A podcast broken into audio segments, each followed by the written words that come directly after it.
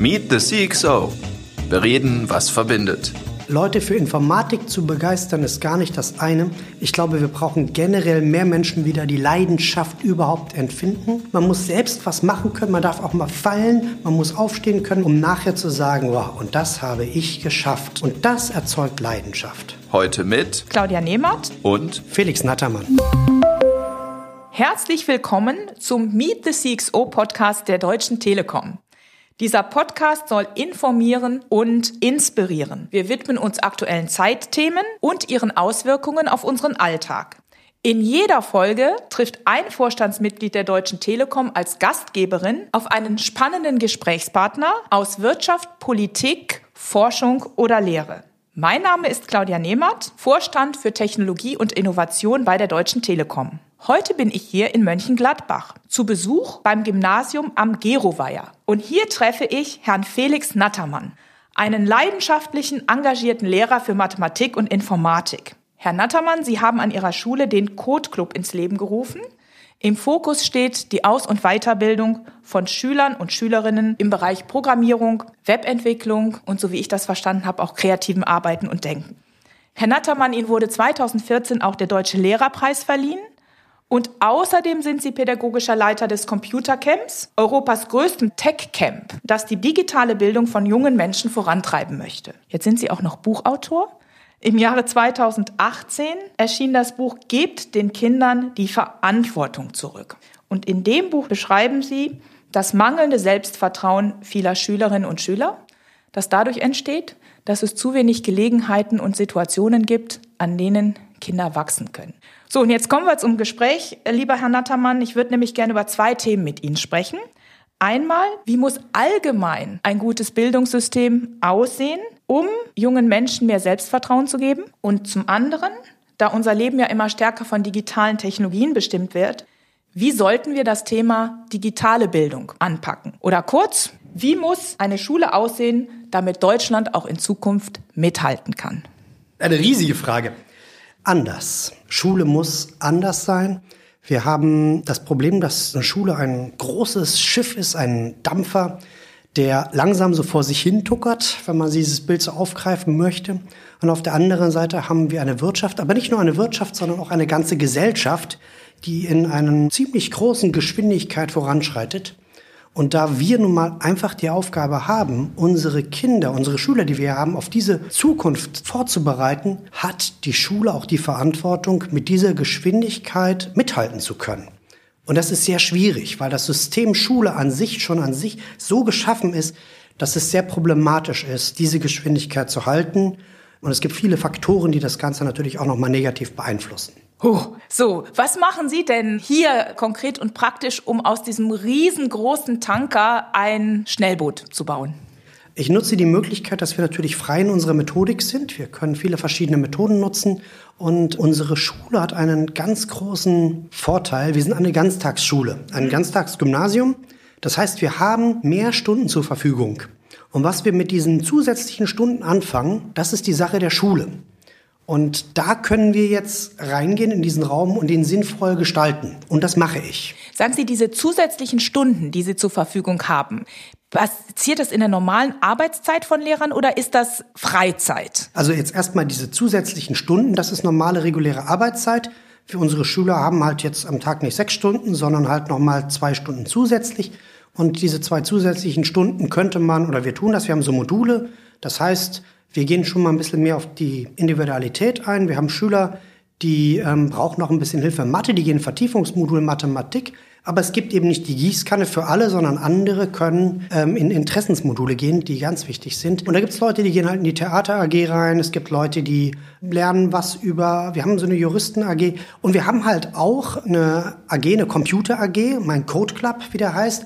Und haben sich ziemlich viele Leute gefunden dass natürlich über diese zwei regulären Stunden, die wir heute auch kennenlernen werden am Freitag, noch drüber hinaus unendlich viel Arbeit dann auf mich wartet, das ist natürlich nochmal eine andere Sache und das ist dann natürlich auch das persönliche Engagement. Und der Code Club ist also sozusagen die Informatik AG, die zusätzlich stattfindet zu dem Informatikunterricht, den man dann hier auch in der Schule haben kann. Genau, also wir haben Informatikunterricht wie die meisten in der Differenzierung, das heißt in der achten und neunten Klasse. Wir haben Informatik in der Oberstufe. Wir haben aber auch, was jetzt ja auch generell erst als Modellversuch und jetzt in die Breite kommt, Informatik in der Unterstufe in der fünften und sechsten Klasse und nebenbei eines der wichtigsten und besten Entscheidungen der Politik überhaupt, weil wir dort die Mädchen bekommen. Also das ist ja so, dass in der achten, neunten Klasse oder auch später in der Oberstufe die Mädchen von der Gesellschaft schon derartig stark sozialisiert sind, dass die sich da kaum noch reinbewegen. Und wenn wir sie abfangen in der fünften und sechsten Klasse und den Leuten Spaß an Informatik machen, was Besseres könnten wir gar nicht tun. Sie sagen, dann machen das alle, die Jungen und die Mädchen, und dann ist das Grundinteresse geweckt, um dann später weiterzumachen. Ja, weil Informatik in der achten und neunten und in der Oberstufe ist eine Wahlmöglichkeit. Das heißt, ganz, ganz viele Kinder in Deutschland, also der große Anteil, der hat noch nie in der Schule was mit Informatik zu tun gehabt. Und diese Kurse in der fünften und sechsten Klasse sind für alle Schüler. Das heißt, jeder Schüler kriegt in der fünften und sechsten Klasse wenigstens ein bisschen mit und weiß, um was geht es da eigentlich. Und haben Sie da schon beobachtet, dass das jetzt dazu geführt hat, dass dann auch nachher mehr Mädchen in dem Wahlfach Informatik dann nehmen in der Mittelstufe? Wir haben momentan diesen Modellversuch erst seit einem Jahr. Ach so, ist noch zu kurz. Das heißt, dann. wir wissen das noch nicht, aber ich habe einen Code Club, der ab der sechsten Klasse geht. Und ich habe da Mädchen jetzt wieder drin. Endlich. Und ich hoffe natürlich, dass sie auch lange durchhalten werden dort. Programmieren oder generell Informatik ist kein leichtes Fach. Ja. Und das ist auch sehr schwierig, weil das Schulsystem momentan obwohl wir alle davon sprechen, ja, wir wollen die Leute selbstständiger machen und zu kreativen Denken anregen, sind wir mal ehrlich, das passiert gar nicht so sehr in Schule.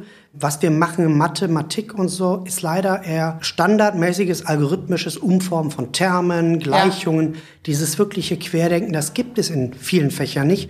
Und das kommt ganz neu auf Leute zu in der Informatik plötzlich, wo es halt geht, baue ein Programm, das das und das tut. Und da steht da ein Schüler vor mir und sagt, ja, und wie soll ich das jetzt machen? Und dann sage ich, das musst du selbst rausknobeln. Das ja, ich brauche eine Anleitung. Die gibt es dafür nicht. Das ist Informatik. Und da sind erstmal viele super verunsichert. Aber mhm. wenn Sie es einmal entdecken, wie raffiniert es sein kann, dann entwickeln Sie eine Leidenschaft dafür. Ja, und könnten Sie mal schildern, was Sie im Code Club machen mit den Schülerinnen und Schülern? Ich habe verstanden, das ist auch ein bisschen nach Altersklassen ja, geordnet. Ne? Das ist schon mal eine wichtige Sache, eigentlich gar nicht nach so. Altersklassen, weil wir haben Jüngere, die richtig gut sind, Ältere, die haben Schwierigkeiten. Also erstmal das Grundkonzept. Ich hatte erst allein eine Computer AG. Ich habe meinen zehn Leuten, die ich da drin hatte, irgendwas beigebracht. Und irgendwann wollten mehr Leute rein. Und da ich nicht mehr Leute auf einmal unterrichten kann, habe ich die Leute, die ich unterrichtet habe, zu Trainern gemacht. Ältere Schüler, die unterrichten jetzt die jüngeren Schüler. Und nur so konnte es mir jetzt gelingen, dass ich jetzt sogar ganze 120 Leute in diesem wow. riesigen Code Club habe. Und die wählen am Anfang des Halbjahres, und wir sind jetzt gerade am Anfang des Halbjahres, die haben jetzt ihr Modul gewählt. Es gibt ganz verschiedene Module. Und jedes Modul ist erstmal ein Track zugeordnet. Wir haben also einmal den Track Software Development, da geht es halt um Entwicklung von Anwendungen jeglicher Art und Spielen. Dann gibt es ähm, sowas wie Webdesign oder Webengineering. Das ist dann auch ein bisschen Programmieren, aber auch HTML und es geht mhm. nachher zu PHP weiter. Dann gibt es auch noch den Bereich Robotics und so ein Creative Arts Track, wo es um Blender 3D-Geschichten geht. Das geht dann nachher in, ja, so Engines rein. Und ähm, jeder Track hat ähm, verschiedene Module, die wiederum in verschiedenen Schwierigkeitsstufen mhm. sind.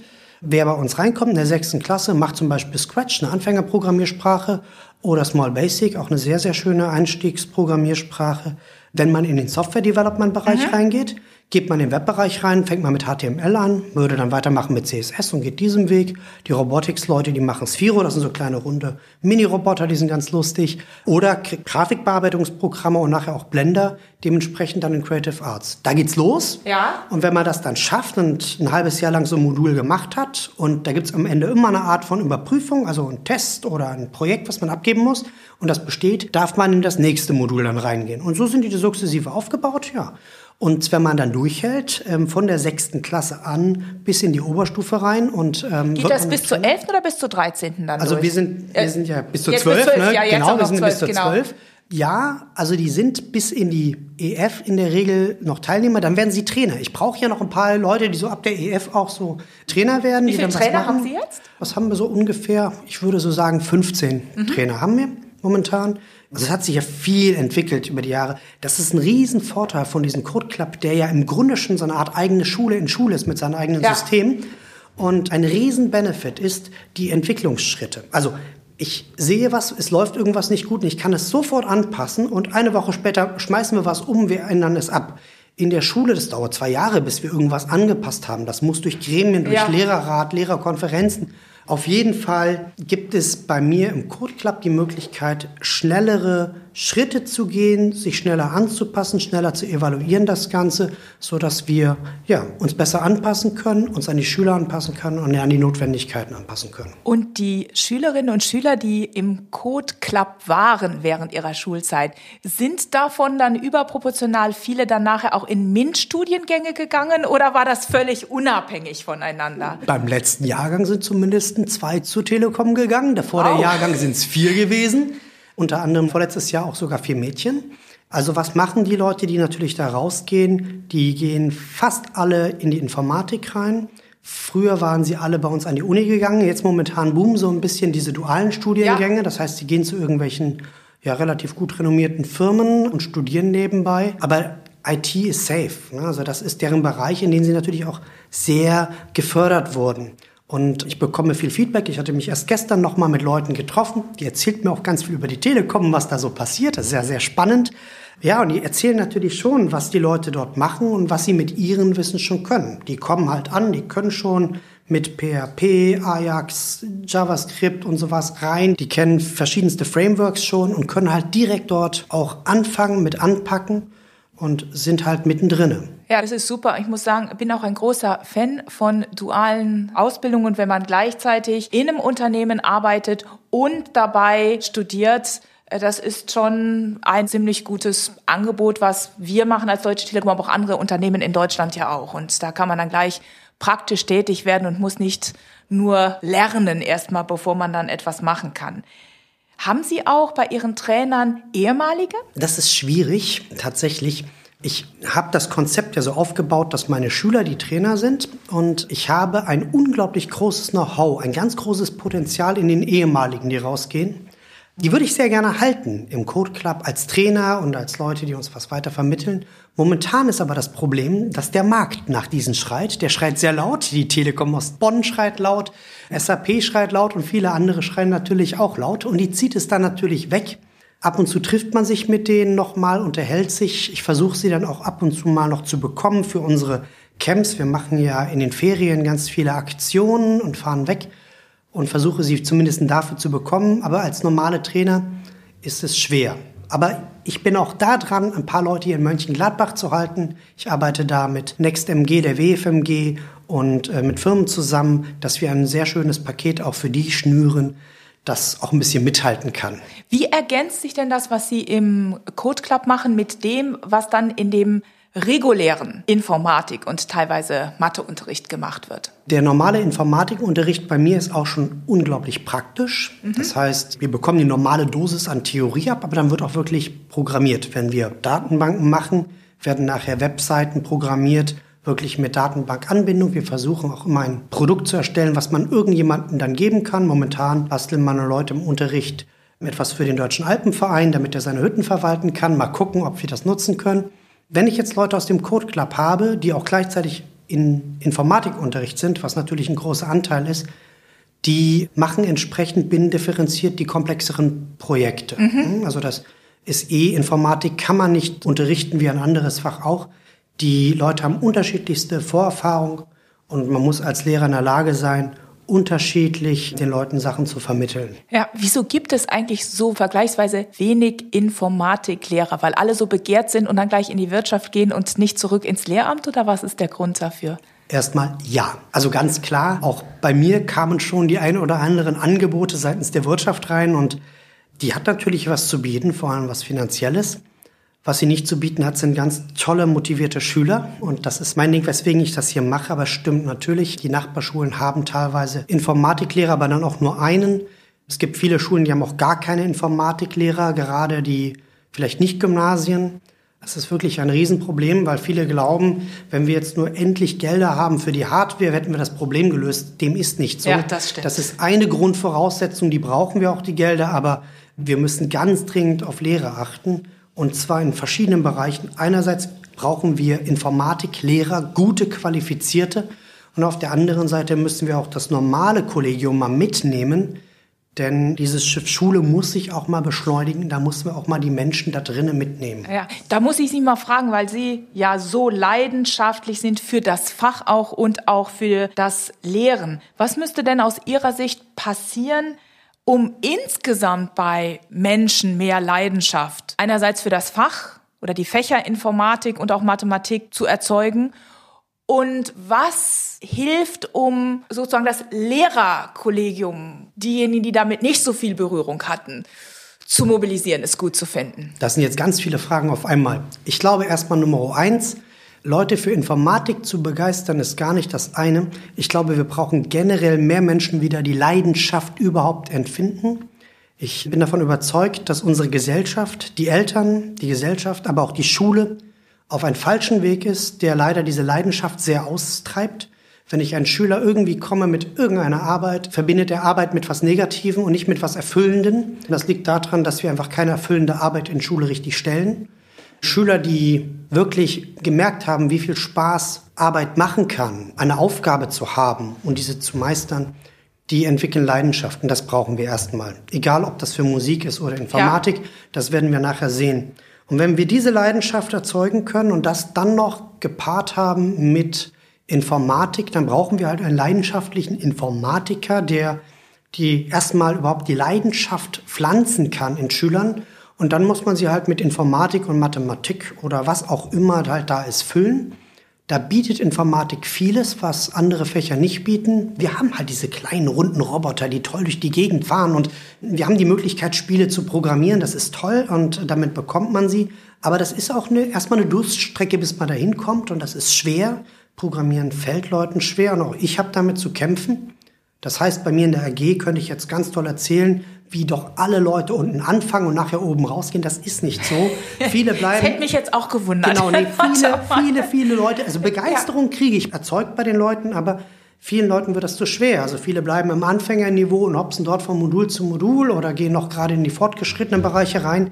Aber wir fahren ein sehr hohes Niveau nachher in den Expertenmodulen und das muss man auch erst mal schaffen.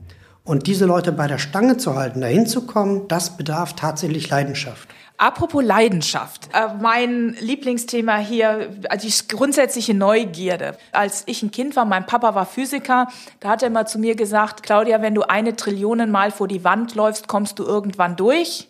Vorausgesetzt, du bist ein quantenphysikalisches Elementarteilchen.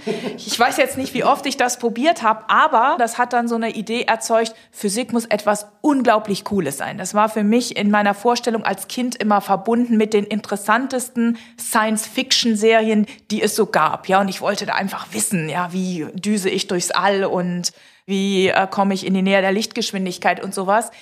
Wie kommt's denn, dass diese diese Neugier, diese Leidenschaft, diese Sachen auf den Grund geben wollen. Und egal wo das ist, wie Sie sagen, ob in Musik, in Physik, in Informatik, in Biologie, in allem, irgendwie uns so ein bisschen abhanden gekommen zu sein scheint. Oder stimmt das gar nicht? Doch. Also ich bin davon fest überzeugt, dass wir, wie ich schon gesagt habe, die Kinder dahin erziehen, dass sie diese Leidenschaft verlieren. Da müssen wir gucken, wie kommt Leidenschaft zustande.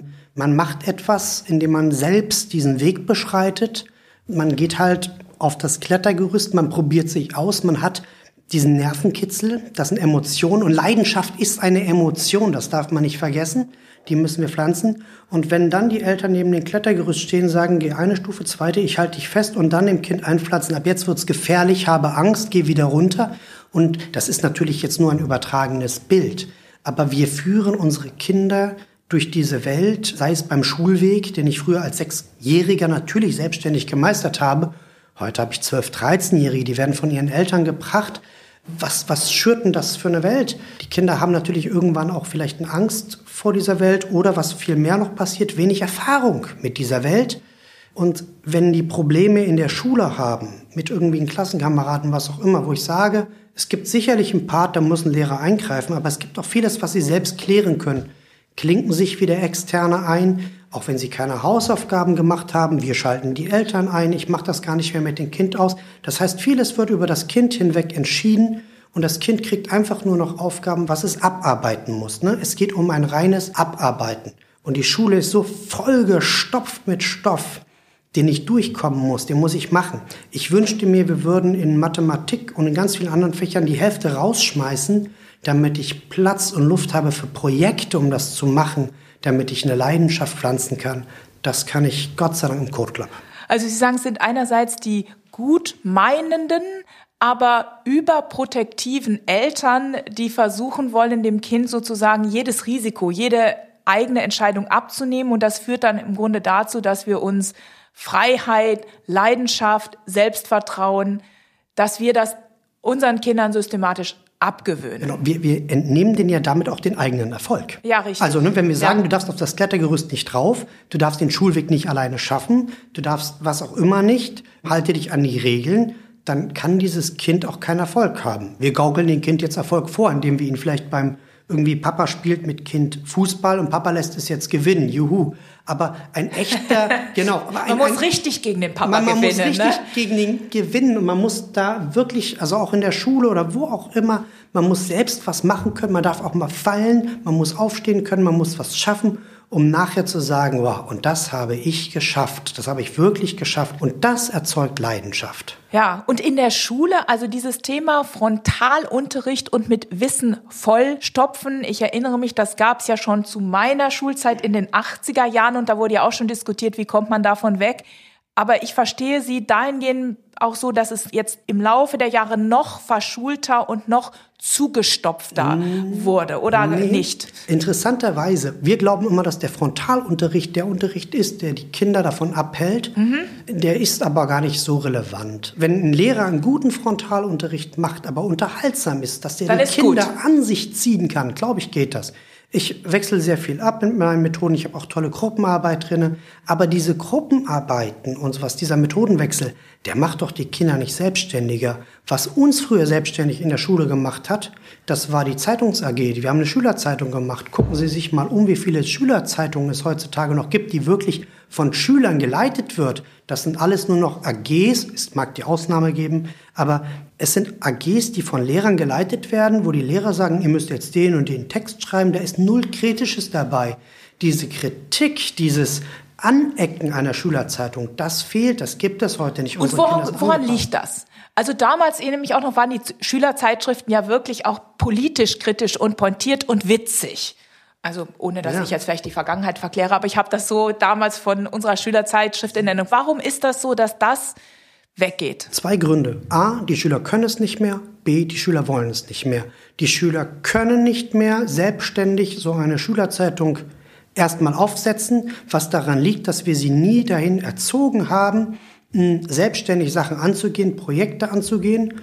Und wenn man sie wirklich fragt und sagt, wollt ihr? Nee, sie empfinden das als Arbeit. Sie haben diese Leidenschaft nicht mehr dafür, wie wir sie hatten. Wenn wir irgendwo wieder eine Schülerzeitung haben, die wirklich Schüler machen und diese Schüler sind clever genug, sich jüngere Schüler weiter mit reinzunehmen, dann hätten wir wieder eine Chance. Und auch hier steht die Schülerzeitung wieder nur als ein Beispiel. Ja. Und wir hatten eben über die Eltern gesprochen, die so übervorsichtig sind und alles lösen und vorschreiben wollen. Ist das im Laufe der Jahre auch bei den Lehrern dann passiert, dass die stärker so geworden sind? Die sind sozusagen dann auch das Spiegelbild der Gesellschaft. Ja, natürlich. Wir werden auch gezwungen, wie auch die Eltern quasi gezwungen werden. Also ich habe mich ja viel, auch wegen meines Buches, mit Eltern unterhalten. Die erste Reaktion ist, sie stimmen mir zu. Also wenn ich denen erkläre, sie sind als Elternteil doch auch als Sechsjähriger dahin gegangen. Ja, ja, sagen die.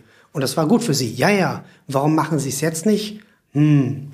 Aber dann gucken halt auch, sagen sie, die Eltern links und rechts auf einen und glauben, man wäre ein Rabenelternteil. Ne? Die Gesellschaft erzieht. Und was machen wir in der Schule? Wir sichern uns ab, weil wenn die Eltern jetzt ankommen, die klagen schneller.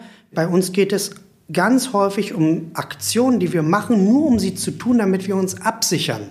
Ne? Also viele Sachen, wo ich sage, da draußen wir haben einen Baum, wir haben einen Schulhof, Lass doch die Kinder auf diesen Bäumen hochklettern, da passiert nichts. Ich lasse das auch, aber das, das gibt Ärger. Ne? Das, ist, das muss man sich immer absichern und äh, man muss viel Mut mitbringen, wenn man sagt, ich fahre mit vielen Schülern weg und wir sind zum Beispiel, wenn wir mit 80 Kindern wegfahren, nur zu zweit als Lehrer da und das klappt trotzdem gut.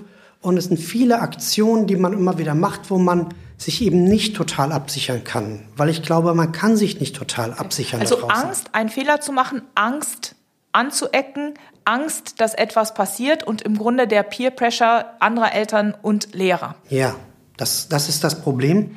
Angst ist ein großer Bremser ja. und Angst ist unglaublich unbewusst auch. Ne? Ja, ja, Angst frisst jede Kreativität. In Unternehmen übrigens auch.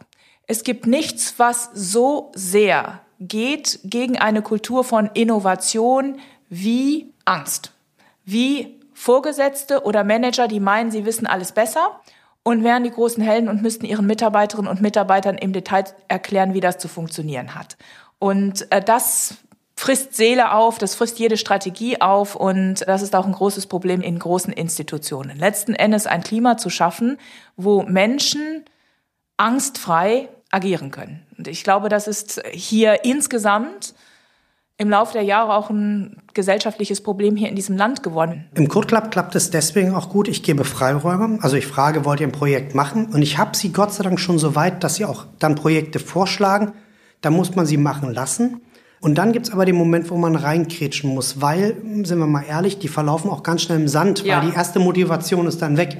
Und dann muss es einerseits ein bisschen, manchmal so ein Fingerspitzengefühl Druck geben mhm. auch und sagt, jetzt hast du es festgelegt, jetzt machst du es auch. Aber vor allem Motivation.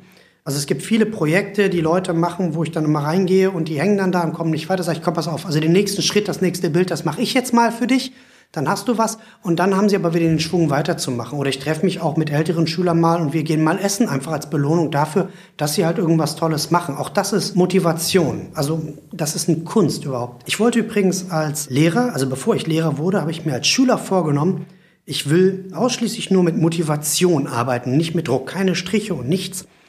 Jetzt bin ich seit fast na, 15 Jahren im Schuldienst. Ich schaff's nicht ganz ohne Druck. Aber ich glaube, dass ich es schaffe, zumindest zu zwei Drittel mit Motivation und zu ein Drittel mit Druck. Und das ist schon außergewöhnlich, sage ich mal. Deutlich mehr Motivation als Druck. Ja. Was hat denn bei Ihnen diese Neugierde ausgelöst, Menschen mobilisieren zu wollen und dann auch die Neugierde für das Fach Informatik und Mathe? Also, angefangen hat alles damals, als ich zehn Jahre alt war und ich wollte unbedingt einen Computer haben. Und es gab damals diesen tollen C64, den wollte ich haben. Der war meinen Eltern zu teuer und ich habe einen C4 Plus gekriegt. Da gab es leider nicht so viele Spiele drauf, aber man konnte da drauf Basic programmieren. Wohl oder übel fing ich dann halt an, Basic zu programmieren und da war die Geburtsstunde der Informatik. Also habe ich mit 10, 11 angefangen zu programmieren, habe das weitergemacht. Mit 14 Jahren, und ich war ein voller IT-Nerd, haben meine Eltern immer gesagt, jetzt geh doch mal raus, mach doch mal was draußen. Und ich so, nee, die Sonne schadet. Ähm, die Eltern wollten unbedingt, dass ich zu diesen Pfadfindern gehe. Pfadfinder sind total komische Typen. Die laufen von Punkt A zu Punkt B, wo ich auch die Strecke mit einem Auto hätte fahren können. Macht keinen Sinn für mich. Die Pfadfinder wollten allerdings ein Computerprogramm haben und ich habe gesagt, das programmiere ich denen. Und damit ich so ein bisschen weiß, was da los ist, bin ich da mal mitgegangen, war einmal auf so ein Pfadfinderlager dabei, und da hat es mich gepackt. Die Jugendarbeit war ein ganz neues Leben, so sozial, so nett zusammen. Ähm, ich bin mit 14 dort Gruppenleiter geworden. Ich habe also sehr früh dort auch Verantwortung übernommen. Und dann war es auch schon klar, es wird die Kombination aus beiden. Es ist ein ganz tolles Gefühl, unbeschreiblich toll, ein Programm zu schreiben, was nachher funktioniert, was läuft oder eine tolle Webseite zu haben. Aber das Gefühl, mit Kindern irgendwas zu machen, die nachher dich freudig anstrahlen nach dem Spiel, das ist einfach geiler. So. Also musste es mit der Pädagogik was sein. Es wollte was mit Informatik sein. Es war mir relativ schnell klar, es wird der Informatiklehrer werden. Ich habe trotzdem erstmal auf Diplom studiert, habe nebenbei aber auch Pädagogik studiert, habe beides studiert und dann ging es ab ins Referendariat.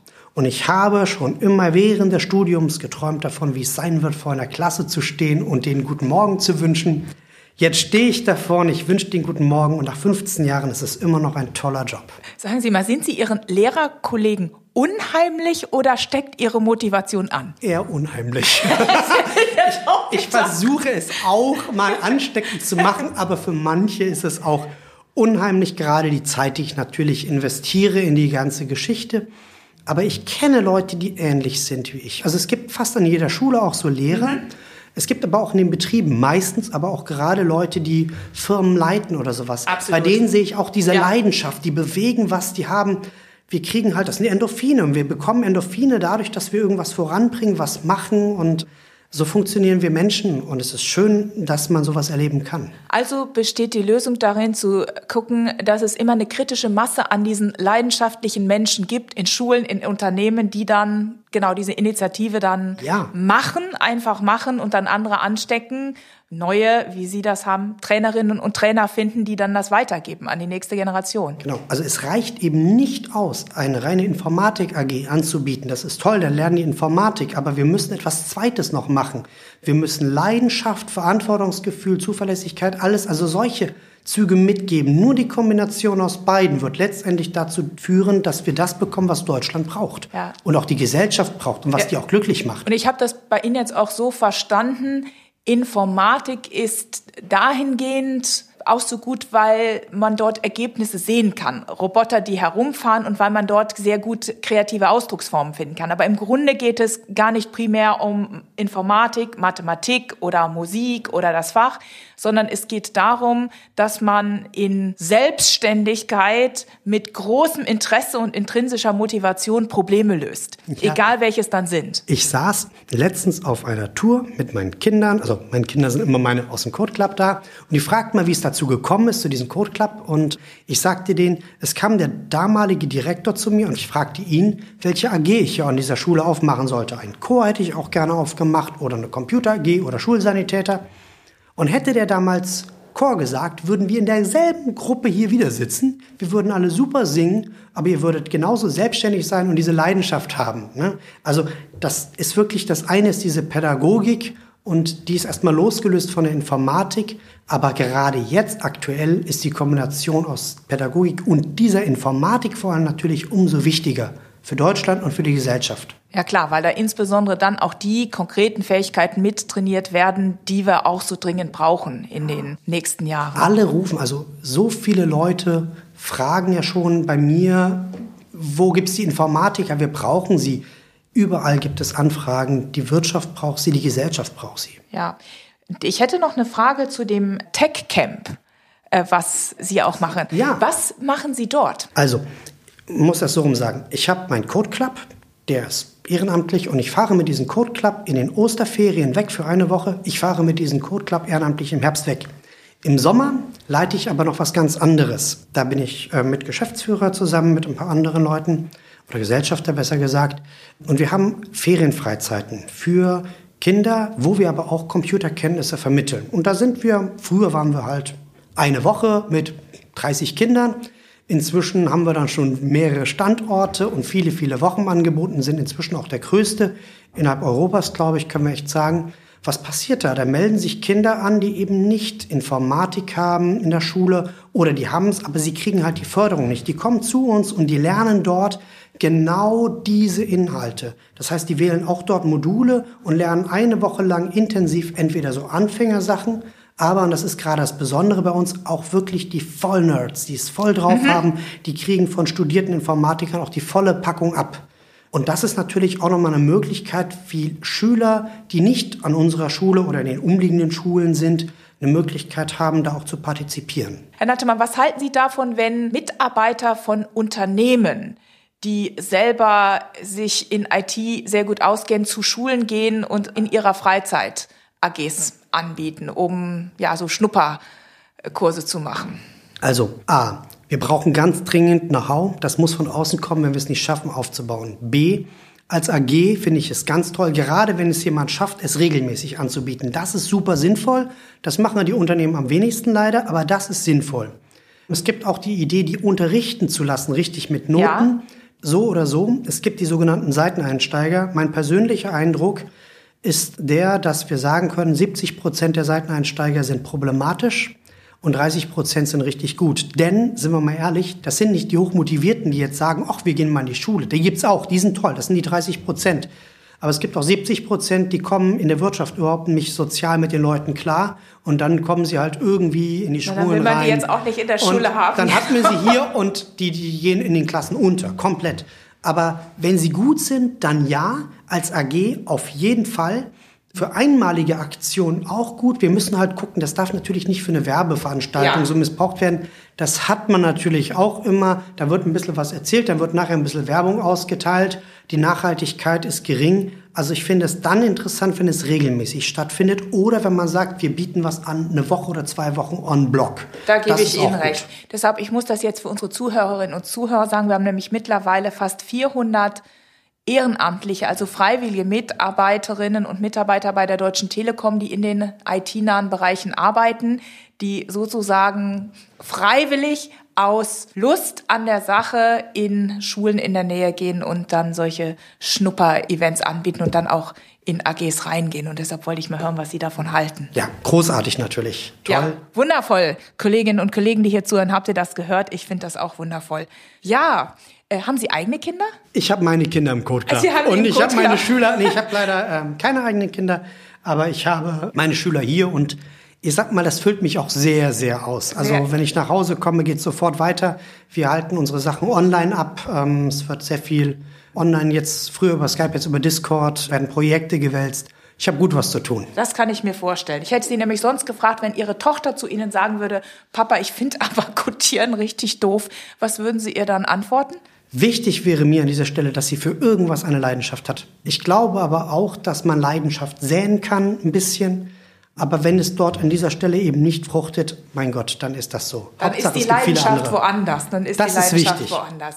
Wenn wir jetzt zum Schluss kommen, Herr Nattermann, haben wir irgendein wichtiges Thema, was Ihnen am Herzen liegt, noch nicht berührt und Sie möchten das gerne ansprechen? Oje. Also ich könnte natürlich jetzt unendlich lange noch darüber erzählen, wie wir dieses Schulsystem ändern müssten, was wir machen würden.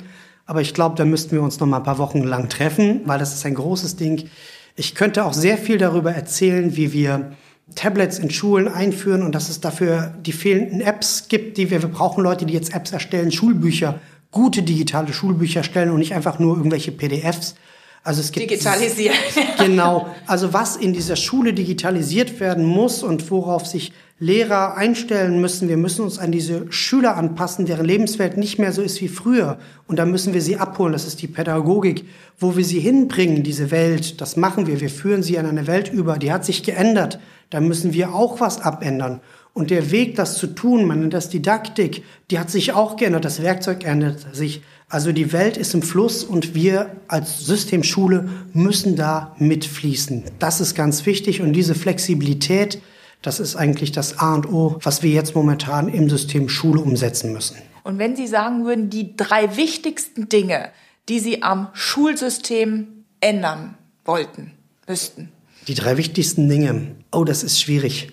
Doch, Nummer eins, ich glaube, wir müssten endlich aufhören mit dem Föderalismus. Ich glaube, wir müssen deutschlandweit was Einheitliches machen, da wir nur so es schaffen, dass nicht jeder für sich was macht und wir so, ich hoffe, schneller in der Lage sind, was zu bauen. Nummer eins. Nummer zwei, ich glaube, bis wir dieses Schiff Schule so umgebaut haben, dass das irgendwie ansatzweise mit der Geschwindigkeit mithalten kann, die die Gesellschaft fährt. Und wir liegen jetzt schon 20 Jahre zurück.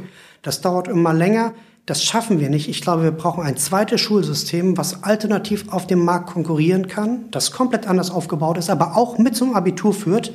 Ich glaube, das ist die große Chance. Und ich fände es toll, wenn sich das Schulministerium das trauen würde und sich Experten zusammenholt, die ein neues System aufsetzen mit ganz anderen Stoff, vielleicht anderen Fächern, revolutionär denkt und wirklich mal denkt, was braucht es und nicht was haben wir, sondern Ja. wo muss es hin. Das wäre der zweite Punkt.